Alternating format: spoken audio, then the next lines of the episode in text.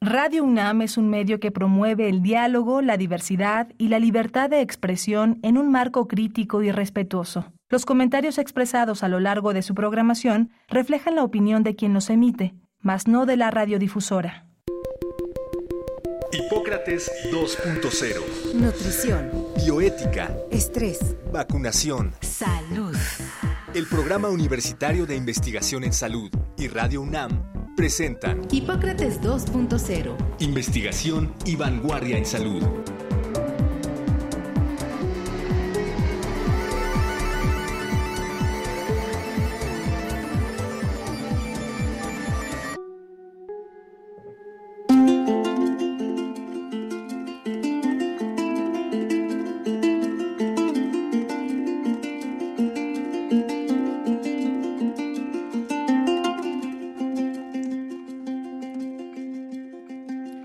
Hola, ¿qué tal?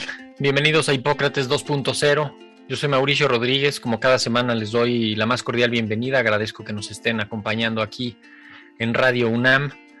El programa de hoy lo estamos transmitiendo en vivo. Hoy es el martes primero de marzo de 2022. Así que, además de escucharlo en las frecuencias de Radio UNAM, lo pueden ver por el canal de YouTube del PUIS y nos pueden seguir también en redes sociales. Si quieren, manden sus preguntas o comentarios. Eh, arroba puis-unam, arroba Mau Rodríguez, eh, arroba S Ponce de León R.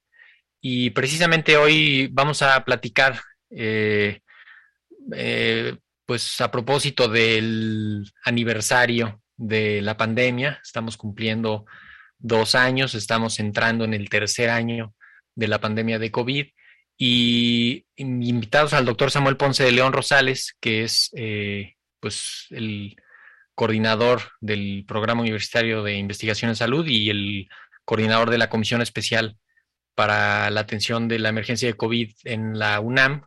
Y vamos a tratar de hacer un balance en los siguientes minutos respecto a la situación que, en la que estamos ahorita y un poco cómo llegamos y las perspectivas hacia las próximas semanas y quizá los siguientes meses.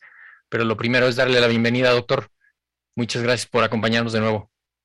Muchas gracias, Mauricio. Mucho gusto en estar aquí con ustedes. Saludo a todo el público que atiende a Radio Universidad, aquí el programa de Hipócrates 2.0, que eh, pues ha estado pendiente de la evolución de la pandemia a lo largo de estos ya más de dos años. Sí. Y entrando al tercero, pues aquí estamos reflexionando sobre la evolución. Así es. Estamos eh, cumpliendo cinco semanas de, de, descenso de la cuarta ola. De hecho, pues fueron cuatro olas lo que llevamos hasta ahorita. Eh, en México han sido 5.5 millones de casos identificados, lo cual seguramente es una cantidad mucho mayor de todos los casos que no han sido identificados. Ha tenido un impacto importantísimo eh, la epidemia en nuestro país. Este, 461 mil defunciones asociadas a COVID, además 200 mil más también por algunas otras causas. Eh, en todo el mundo ha sido, ha sido un impacto muy fuerte y ahorita se ve cierta, digamos, cierta esperanza, cierta, se asoma una tranquilidad para las siguientes eh, semanas, para los siguientes meses, a propósito del, del, de la etapa final de esta cuarta ola, que es, podríamos pensar que es también el inicio de la etapa final de la fase de emergencia, ¿no? Sí, así es. Y bueno, no quisiéramos ciertamente ser los heraldos de que eh, puede venir algo a complicar el escenario, que es ciertamente muy complicado, pero sí disfrutemos por lo menos estos días de esta calma que nos permite pues ver las cosas con una perspectiva un poco menos uh, angustiosa, eh, en virtud de que la transmisión ha caído pues eh, de manera muy, muy rápida, eh, espectacular. Ya no vemos lo que veíamos hace pues prácticamente dos meses, donde todo el mundo a nuestro alrededor estaba contagiado con molestias y, y cada vez más gentes. Esto ya cayó y entramos a, a lo que es esta post cuarta ola, de la epidemia y vamos a ver qué es lo que sigue. Eh, entendemos que en el escenario hay la expectativa de ya ir alejándonos cada vez más de estas preocupaciones, pero eh, definitivamente y sin pretender ser un, un este, eh, un heraldo de, cosas por venir desagradables, vale la pena reflexionar que tenemos que mantener estas precauciones mínimas de las que hemos hablado durante semanas, meses y ya años, eh, porque no podemos salir, no es salir de un cuarto para entrar a otro, no es eh, transitar a un escenario diferente, es ir atestiguando cómo disminuyen los casos, pero eh, la transmisión del COVID ahí sigue y va a seguir durante las próximas semanas y meses. Sí, y, y que podría ir de la mano con con cada vez más vemos los regresos ¿no? presenciales. Ahora en, el campus eh, estamos viendo pues, prácticamente todas las facultades regresando, eh, la gran mayoría de las actividades también van a empezar a incrementar aforos seguramente a partir de, las siguientes semanas que se calculen semáforos y que, y que se encuentre una situación más favorable. Eh, todavía está la ciudad en semáforo amarillo, y, pero, pero estamos ya viendo este regreso a lo, a lo presencial se siente en el, en el tráfico, se siente en el transporte. Muchas oficinas están empezando a aumentar el, día, el número de días que van las personas a presencial y, y eso, pues si no se hace con cuidado, si no se hace con la debida precaución, puede generar situaciones de riesgo, eh, quizá no de epidemias así generalizadas, sino de brotes eh, o de alguna, pues algún, ahora sí que hay algún movimiento en, en estos lugares, ¿no?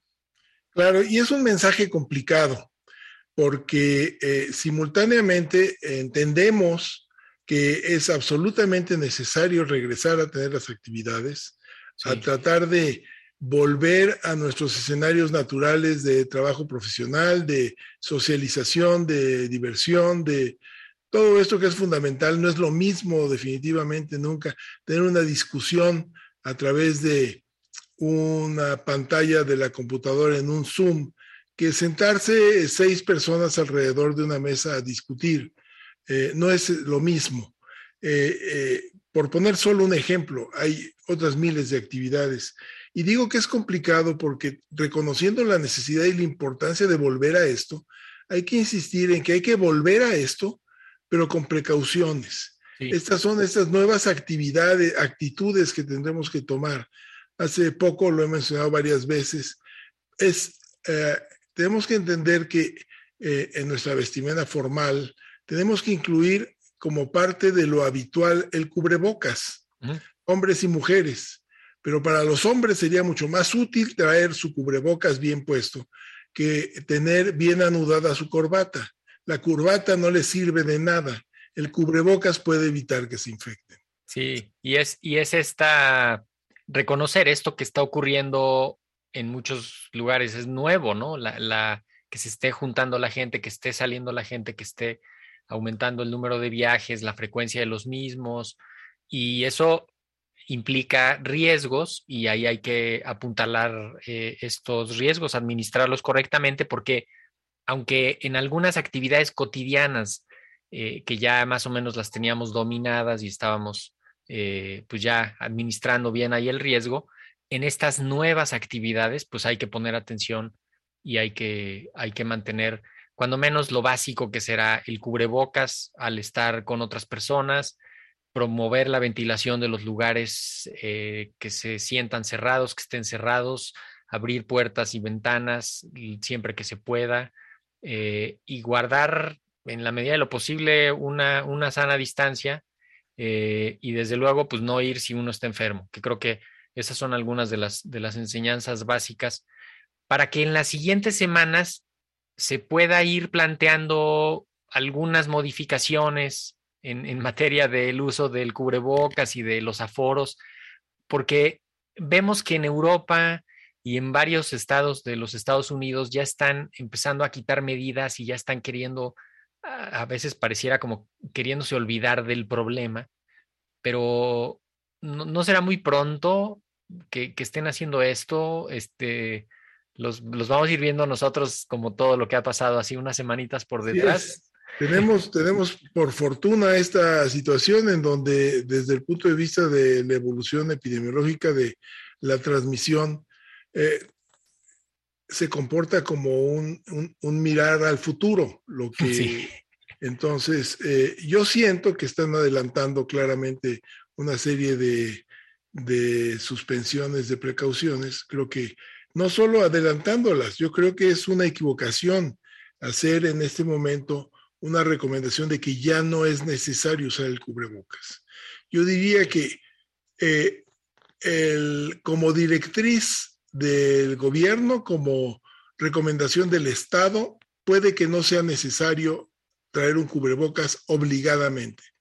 Como responsabilidad social, como responsabilidad civil, como mi responsabilidad individual, creo que debo de tener un cubrebocas siempre que entre a un supermercado, siempre que entre a un cine, siempre que entre a mi salón de clases, siempre que entre a todos estos lugares en donde hay incluso aglomeración de gente, aunque sea al aire libre, será conveniente tener un cubrebocas.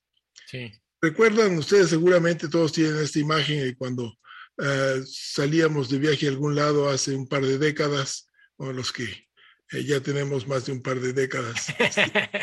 este, eh, veíamos en los aeropuertos principalmente este, pues, compañeros de, de, viaje, de avión en el aeropuerto orientales que todos traían su cubrebocas. Ellos han aprendido a, utilizar esta prenda eficientemente porque han tenido también muchas pandemias y epidemias locales de virus respiratorios y entienden que es una medida muy útil y tenemos que aprender a hacerlo nosotros. Sí. Y, y quizá también entender que hay todavía un grupo de personas vulnerables que estrictamente no van a estar por completo fuera del riesgo, ¿no? Eh, los mayores de 60, los mayores de 70, las personas que tienen algún estado de inmunocompromiso, eh, como que podemos perder la perspectiva y creer que ya estamos todos vacunados, que ya estamos todos protegidos, pero, pero cuando ya pensamos en justamente en los más vulnerables que tenemos cerca o en algunas situaciones de donde hay riesgo de, que hubiera ahí una epidemia o un brote local, también hay que, hay que tener eh, precaución, ¿no? Si vas a ir a visitar a alguien que pudiera estar en mayor riesgo. Eh, desde luego, pues donde haya menores, vamos a tener que seguirnos cuidando y seguirlos cuidando a ellos, eh, cuando menos unos, unos meses más en lo que baja, baja todavía la, la epidemia, porque pues ahí va a haber siempre susceptibles y, en adultos y en, y en, menores, ¿no? Siempre va a haber un grupo que no, que no se alcanza a proteger correctamente y que tenemos que ayudar a protegerlo entre todos, ¿no? Sí, creo que conviene enfatizar que seguimos transitando un camino no conocido. Sí. Seguimos llegando a escenarios donde nunca habíamos estado en relación a esta interacción entre el SARS-CoV-2, COVID y la especie humana y entendiendo que hay un riesgo de, que aparezcan variantes, tenemos simultáneamente que volver a la normalidad en este nuevo escenario que se nos presenta y vamos a ver qué es lo que ocurre. Porque eh, ampliando un poco el comentario de, de, personas con inmunosupresión, al mismo tiempo que son más susceptibles, y hablaría ya de inmunosuprimidos formalmente, más allá de la edad y de algunas enfermedades crónicas, estos son los reservorios de mayor riesgo para la creación de variantes nuevas. Entonces, personas que se infectan y que no pueden eliminar naturalmente la infección, el virus permanece durante mucho más tiempo con más posibilidades de encontrar secuencias que pudieran tener alguna importancia epidemiológica uh, eventualmente. Sí, que de hecho ese riesgo sigue existiendo, o sea, pueden surgir nuevas variantes, eh, puede haber un problema todavía eh, por variantes. Eh, ¿Usted se imagina así que, haya una variante que nos vaya a sacudir o, nos estaremos ya alejando de esa, de esa posibilidad? Bueno, yo creo que es imposible decirlo, si estamos alejándonos o no. Yo creo que tenemos un, un, desde luego, un estado de inmunidad completamente diferente. Lo vemos aquí en el país tenemos, yo calculo que es difícil, no tenemos los elementos para construir una figura sólida, pero eh, cerca del 90% del país debe tener algún eh, nivel de inmunidad contra COVID-19, contra SARS-CoV-2. Entre los más de 185 millones de dosis de vacunas que se han aplicado, 185 millones de dosis. Sí, increíble. un número extraordinariamente importante. Más eh, las infecciones que han ocurrido naturalmente y que en esta cuarta ola pues alcanzó fácilmente a más de la mitad de la población. Eh, tenemos eh, para los que estamos actualmente, los 130 millones, un alto nivel de protección y entonces pues va a depender un poco de cómo ocurran las situaciones por venir. desde luego en el escenario tenemos eventos muy complicados que pueden agravar la situación, lo veremos, pero por lo menos entre vacunas y experiencias de infección natural, siento que vamos a tener una mejor forma de enfrentar cualquier situación que venga, por lo menos en relación a SARS-CoV-2. Sí, que nos, nos preguntan mucho eh, si va a haber que estar revacunando ciertamente se ha hecho un esfuerzo extraordinario para, poner las vacunas. Eh, se ha pues, convocado a personas de muchísimas eh, áreas, se han involucrado todos los niveles de gobierno, muchas instituciones, eh, muchas, muchísimos voluntarios y el, digamos, este esfuerzo de vacunación contra COVID que ha sido extraordinario, no, puede quedarse como algo permanente. Tiene que, tenemos que pasar a, insertar la vacunación contra COVID dentro de los programas regulares de vacunación eh, para que pueda hacer un esfuerzo pues, más, más sostenido a largo plazo, ¿no? Eh, ¿Usted se imagina estar revacunando masivamente eh, hacia finales de año, otra vez a todos los de riesgo?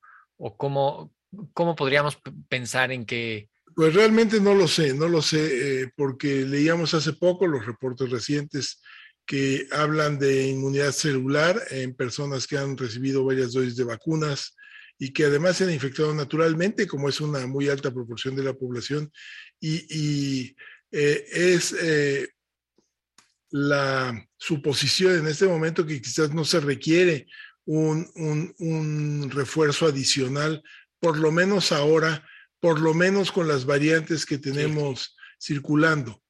Eh, desde luego el escenario puede cambiar eh, si aparece una nueva variante que tenga características inmunológicas diferentes, evidentemente podría escaparse de lo que, de, nuestras eh, capacidades de, armar una respuesta con anticuerpos y celular, pero si no es el caso, yo creo que estamos bien y no requeriremos un nuevo refuerzo en el corto plazo. En el mediano plazo, seguramente sí vamos a requerirlo. Eh, y lo vamos a requerir porque muy seguramente, efectivamente, el virus va a estar evolucionando, es su oh, vocación natural estarse modificando continuamente para replicarse y seguirse multiplicando. Entonces, eh, impredecible. Yo me acuerdo que 10 eh, días antes de estar ah, viendo que aparecía Omicron en el escenario, platicaba con un grupo de colegas eh, que insistían en que era muy poco probable que fuéramos a tener una variante complicada de nuevo, que Delta ya había sido el, máxima, la máxima expresión de, del SARS-CoV-2 y, diez días después teníamos la noticia de lo que estaba informando Sudáfrica, eh, con lo que ha venido a cuenta en los últimos, pues básicamente casi tres meses. Y que, y que algo similar pasó con Delta. También la, la, ola del verano, la tercera ola de acá de México, que, que se metió Delta a una velocidad, con una fuerza también que, pues complicó el escenario, porque pensábamos que la ola de, de, enero, de diciembre y enero, de la segunda ola de México, que fue, pues pudo haber sido alfa ya de manera más predominante, eh, que ya con eso y luego Delta y luego Omicron. Y, y, un poco reflexionando en esto de las dosis y los refuerzos, pues ahora con Omicron sí quedó claro que, que los refuerzos sí ayudan, que los refuerzos todavía sacan del riesgo, sobre todo a las personas de mayor riesgo, eh, y que hay, que hay que seguirlos poniendo, hay que terminar de completar. Y llama la atención también que en los últimos datos que se presentaban hoy en la mañana, la vacunación en adolescentes está como en el 53% de, de la población blanco, que todavía no se termina de concluir. Incluso eh, el mismo doctor López Gatel decía que, que, no se ha alcanzado la vacunación de los de 12 a 14 con comorbilidades de, lo que tenían previsto. Entonces, tal vez conforme se va trasladando la vacunación hacia grupos más jóvenes, la aceptación vaya a ser un poco menor. En Estados Unidos también están viendo mm, bajas aceptaciones en los, en los pequeños, pero, pero hay que insistir en que los adolescentes se vacunen, ya está la vacuna lista, ya está la vacuna disponible y hay que ponerse los refuerzos. Mucha gente cree que porque ya le dio, porque ya tienen el esquema, porque ya está bajando, ya no es necesario, pero, pero aún así hay que, hay que aprovechar ahorita que ahí están las vacunas, que está tranquila la fuerza de los contagios para terminar de completar esquemas, ¿no? Sí, claro, tenemos que hacerlo y tenemos que aprender las lecciones de estas olas previas en donde la vigilancia hay que mantenerla, evidentemente. Las precauciones que implican nuestra responsabilidad hay que mantenerlos, eh, manteniendo una conducta eh, que no favorezca la transmisión, básicamente. Es, es lo que nos toca hacer mínimamente. Sí, nos preguntan de, del auditorio si es seguro adelantar las dosis de refuerzo de las vacunas. Eh, de pronto habían dicho este, seis meses, luego cinco, luego cuatro, y luego ya decían, pues si ya te pasaron dos meses, póntela. Eh, ¿qué, ¿qué, les podemos contestar respecto a eso y si las vacunas están protegiendo y ya protegieron contra Omicron?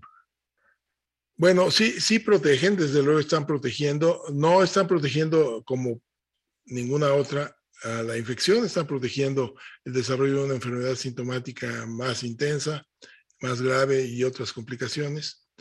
Eh, eh, los refuerzos, eh, todo depende de qué estamos hablando. Estamos hablando de una gente que recibió un esquema de dos dosis, está completo y tiene, está esperando su refuerzo, pues ya pasaron muchos meses, ya lo tiene que recibir, que no se tarde más. Ahora, si recientemente se vacunó y, y le ofrecen que le pongan su refuerzo ahorita, pues yo creo que hay que aprovechar la oportunidad. Eh, en términos de seguridad, no representa ningún problema eh, el recibir una vacuna, un refuerzo antes de los cuatro o, o de los seis meses.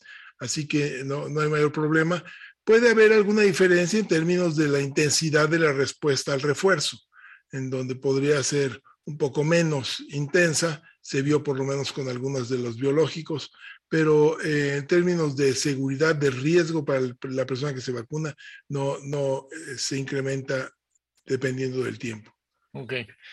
Perfecto. Tenemos que ir cerrando, doctor, pero no quiero dejar pasar, eh, tocar, aunque sea de, de paso, el tema de, de, lo que está pasando en el, con el conflicto en Ucrania y, hacer este enfoque hacia la, pandemia de COVID-19 y, qué ¿Qué podría pasar ahí? Este, esta situación de una guerra eh, que llega en un momento en el que todavía tienen epidemias fuertes, en particular eh, Ucrania y, y Rusia, eh, va a provocar brotes, interrupción de servicios médicos, de, de, abastecimiento de insumos para la salud, hospitales con nuevas necesidades, hospitales dañados, personal de salud también. Eh, ¿qué, qué, qué, reflexión le merece este? Bueno, pues este indudablemente, escenario? y es este, yo creo que sobra decirlo, pero guerra y pandemia es el peor escenario. Sí. Tan fácil como eso, lo vimos, no lo vivimos, pero sí lo vimos retrospectivamente en 1918, eh, la Gran Guerra y la pandemia de influenza de entonces. Fue una combinación terrible. Hoy lo estamos viendo nuevamente en esta situación en donde, pues, este, evidentemente, en medio de la guerra, de la huida, del escapar como del lugar de eh, zonas de bombardeo, pues la gente sale, se sube a un autobús, evidentemente nadie está pensando en ponerse un cubrebocas porque seguramente ni siquiera lo tienen, a, transportes atestados, eh, personas que están conviviendo pues muy cercanamente en refugios, eh, el traslado de estos cientos de miles de refugiados que van a salir en condiciones de salud eh, que pueden ser evidentemente portadores o enfermos de, de COVID o influenza, etcétera, eh, que, que, van a salir evidentemente a los países receptores de, de, Europa, evidentemente Polonia, Alemania, todos estos países que han aceptado ya incrementar sus cuotas de recepción de, de refugiados y que van a ser por, por miles los que van a estar saliendo y que potencialmente puede tener alguna repercusión. Evidentemente en los centros de, de, de identificación y para recepción sería magnífico que existiera un protocolo para tener alguna vigilancia epidemiológica. No quiero decir que no se niegue a nadie el movimiento, pero por lo menos algunas precauciones, evidentemente, eh, para COVID podría instalarse en esas situaciones un área de vacunación, evidentemente, eh, dispensar algunos elementos que puedan ser útiles para evitar la transmisión, y no solo para COVID, sino para otras infecciones. Aquí lo hemos hablado, lo hemos discutido en relación a los migrantes que recibimos nosotros de, Centro y Sudamérica, del Caribe, en donde tendría que haber una vigilancia un poco más eh, estricta de todas estas situaciones para la mejor salud de ellos, y para también menor riesgo de la población en el país o en Europa o en donde se presente esto. Pero sí, indudablemente, guerra y pandemia es el peor escenario, es una suma de sufrimientos en donde todos pierden mucho más de lo que se podía anticipar con solo uno de estos factores. Así es, esperemos que se acabe pronto, que se llegue a un control de la situación. La misma Organización Mundial de la Salud lanzaba una pues un, un aviso, una advertencia de, de, la dificultad que estaba habiendo para abastecer oxígeno en los hospitales, que había eh, pues casi dos mil personas eh, internadas por COVID que necesitan oxígeno y que no podía llegar esto, más todos los insumos por el se cierra el espacio aéreo, se bloquean los caminos, eh, no se puede atender la gente como debe de ser. Definitivamente una, una tragedia. Pero bueno, nos tenemos que despedir. Doctor Samuel Ponce de León, muchísimas gracias por haber estado en Hipócrates 2.0. Una vez más, lo vamos a volver a llamar. Muy bien, muchísimas gracias. Mucho gusto estar aquí con ustedes. Felicidades. Y bueno, disfrutemos el momento, desde luego con muchas precauciones. Saludos y buena suerte. Con mucho cuidado, con precaución, sin bajar la guardia. Muchísimas gracias por su atención en los controles técnicos. También muchas gracias, Socorro Montes, eh, Enrique Pacheco en la continuidad. Sara López, Patricia Gamboa, Alejandra Gómez, todo el equipo de producción de Radio UNAM y del PUIS. Muchísimas gracias. Yo soy Mauricio Rodríguez. Quédense en sintonía de Radio UNAM. Nos escuchamos la próxima semana. Gracias. Agradecemos al doctor Samuel Ponce de León, coordinador del Programa Universitario de Investigación en Salud y coordinador académico de esta serie. El Programa Universitario de Investigación en Salud y Radio UNAM agradecen tu escucha. Te esperamos la siguiente semana para platicar sobre lo último en materia de salud e investigación en Hipócrates 2.0. Investigación y vanguardia en salud. Se despiden de ti en la producción Patti Gamboa, Héctor Castañeda y Alejandra Gómez. Hipócrates 2.0. Radio UNAM. Experiencia sonora.